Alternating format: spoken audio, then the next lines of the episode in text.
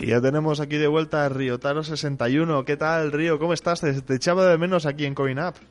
Muy bien, la verdad, muy bien. Pasando, bueno, pues una rehabilitación un poco fastidiada. Ya sabéis que me hice daño en la pierna y estoy un poco fuera de juego en todo lo que es, es todo mi mundo. Pero bueno, ¿qué vamos a hacerle? Continuamos. La cuestión es que continuamos. Por supuesto, por supuesto. Y además con un juegazo el que nos has traído hoy. A ver, mm, intenta no hacerte demorar mucho, que sé que te encanta. Y dinos cuál es el juego de hoy.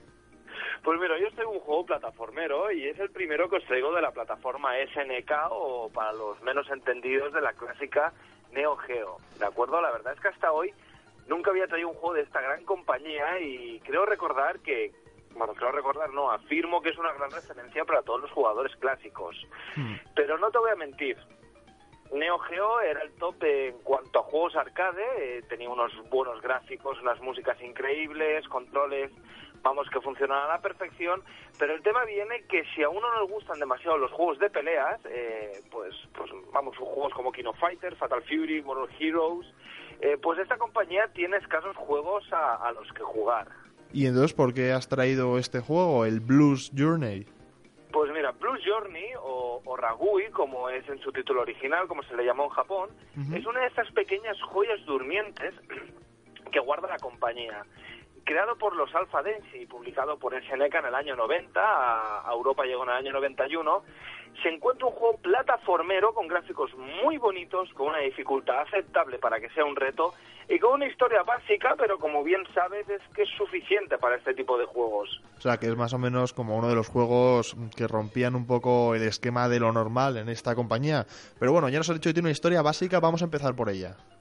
Mira, pues te comienzo explicándote un poquito, eh, porque todo empieza con el planeta Ragui, ¿de acuerdo? De ahí comienza, de ahí viene el nombre de la versión japonesa, y este ha sido invadido por el malvado Imperio Dharma, que son los malos, por así decirlo, los cuales planean acabar con los recursos del planeta y contaminarlo.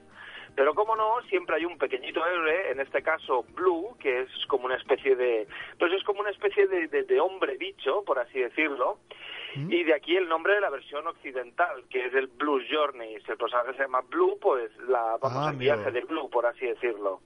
Y este, si juegas a dobles, eh, vas acompañado de la princesa Fa, los cuales tomarán la ardua labor de salvar al planeta y dar un buen escambiento al emperador, ¿de acuerdo?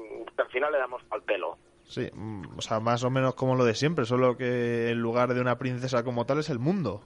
Y la princesa va contigo. Aquí, Exactamente, y incluso la princesa es el segundo jugador. En este caso el guion es sencillito, pero lo importante era el diseño de los niveles y la jugabilidad.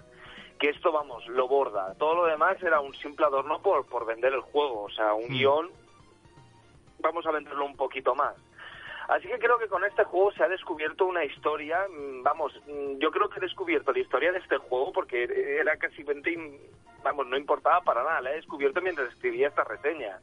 No, no, a ver, si buen entender pocas palabras bastan, eso es verdad. Y el juego pinta bastante bien, pero ¿por qué exactamente?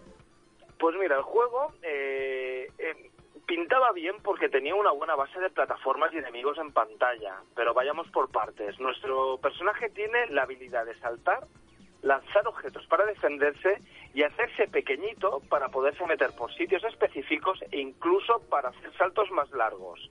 Eso sí, cuando eres pequeño tú no puedes defenderte. Mm, pero aún así comentas que tienes como la habilidad de lanzar cosas para defenderte. ¿Qué tipo de cosas? Pues eh, nuestras armas básicas eh, son una especie de hoja de árbol, ¿de acuerdo? Tienes una hoja con lo cual tiene muy poco alcance, la lanzas, la dejas caer y a todo el que caiga encima, pues, pues vamos, lo, lo matas, por así. Pero pero no lo matas del todo, ¿de acuerdo? A medida que avanzamos, también vamos cogiendo armas nuevas, que son como una especie como de castañas explosivas, tienes un boomerang, que lo que hacen es que cuando tocas al enemigo, eh, este se queda, no muere del todo, se queda como haciendo el pino, se queda boca abajo, y entonces puedes coger al enemigo, incluso puedes coger una sucesión de enemigos y tener cuatro o cinco, y lanzarlos contra un enemigo. Esto es bueno para los jefes, que te van lanzando enemigos, tú los vas como dejando caos, vas haciendo una especie como de montaña de enemigos y luego le lanzas 7 o 8 al, jefe y le quitas un buen, vamos, le, quitas un buen golpe de vida. es algo más o menos como Yoshi, ¿verdad? Que se traga a los enemigos.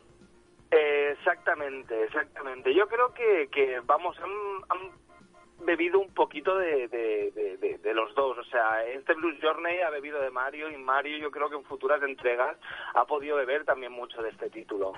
Mm, no, joder, tiene, es que tiene muy buena pinta. Y además a lo largo de los niveles supongo que irá recogiendo otros ítems. Exactamente, mira, por a lo largo de los niveles vas recogiendo unas rositas, las cuales eh, usarás para, para entrar en diferentes tiendas y comprar ítems o servicios. Pero supongo que también para más vida, más fuerza y demás, ¿no? Pero, ¿qué, pero segundo, ¿has dicho servicios? A ver, a ver, ¿qué tipo de servicios? Exactamente, veo que has aprendido muy bien las mecánicas antiguas, ¿de acuerdo? los ítems que puedes comprar son pues te hacen un power up de, de, lo que es el disparo, te dan más vida, te dan etcétera, etcétera, etcétera. Pero los servicios, los servicios, perdón, son facilidades a la hora de poder avanzar en este juego.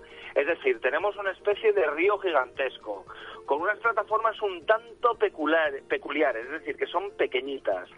Entonces tenemos dos opciones. Podemos ir por nuestra cuenta y avanzar y si nos caemos al río nos matan o podemos entrar a la tienda que hay un poquito antes y por un módico precio de rosas contrataremos una barquita, más pequeña o más grande, dependiendo de dos precios, que nos ayuda a pasar ese río sin perder ninguna vida.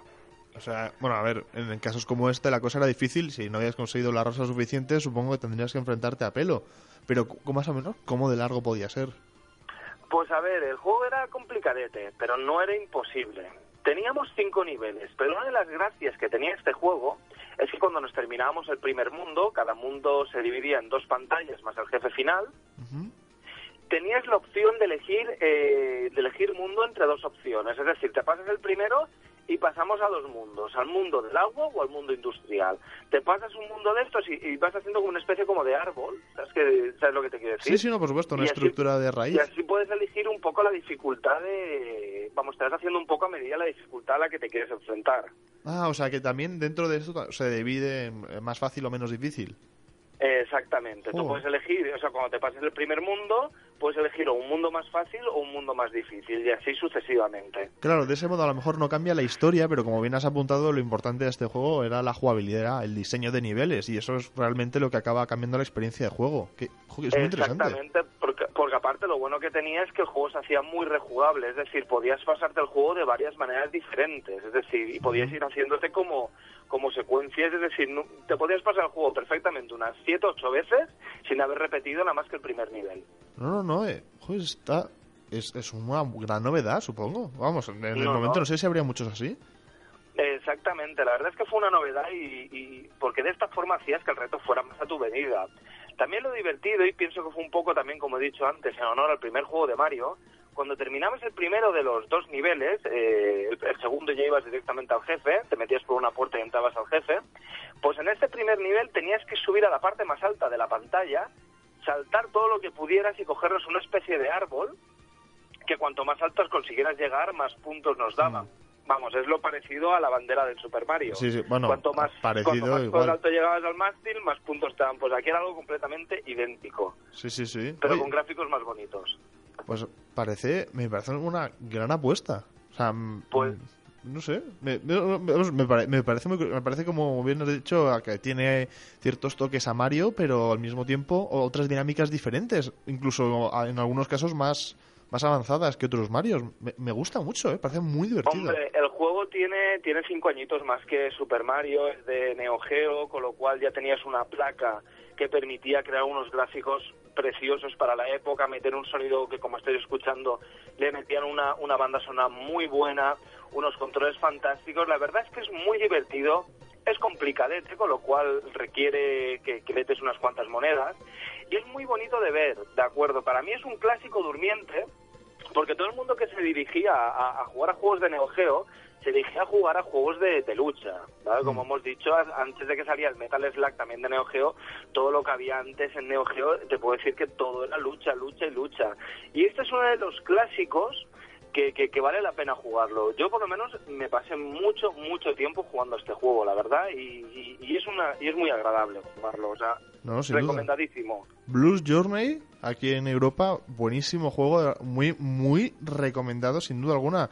Oye, pues qué gusto que hayas vuelto además con esta fuerza, con este pedazo de juego, Río. Sí, sí, no, y tan, y encantado de volver. Ya sabéis que, estoy aquí para lo que queráis y, y nos veremos la semana que viene, supongo. Por supuesto, recordamos que le podéis seguir en sus redes sociales, así como en su canal de YouTube, ya que es uno de nuestros youtubers, super youtubers que tenemos, y es una persona que sube contenido increíble y es muy, muy recomendado, no solamente porque conoce estos juegos, sino porque los juega a todos, a todos los que haya, en los posibles o por haber.